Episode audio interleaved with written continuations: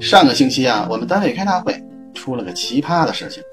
当时呢，我们研发部的主管张工程师正在做公司新产品开发进度的报告，可能是内容太偏技术，有些深奥，加上张工的演讲过于挨打。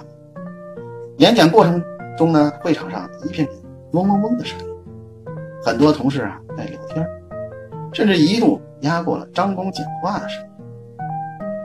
这时，会议的主持人、公司行政总监马总看到这一场面，面露不悦之色。正在他起身走上主席台时，突然坐在后边一个年轻人站了起来，大家都别吵了。我定睛一看，原来啊是销售部的郭晓松。他这一吼啊，立马整个会场顿时安静了。大家你看看我，我看看你。站在主席台上的马总向小郭的方向望去，先是一惊，然后脸上露出了一丝微笑。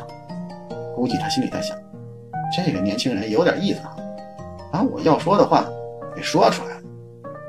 没想到，令人意外的一幕发生了。小郭接着说：“你们这声音太大了，把我都给吵醒了。”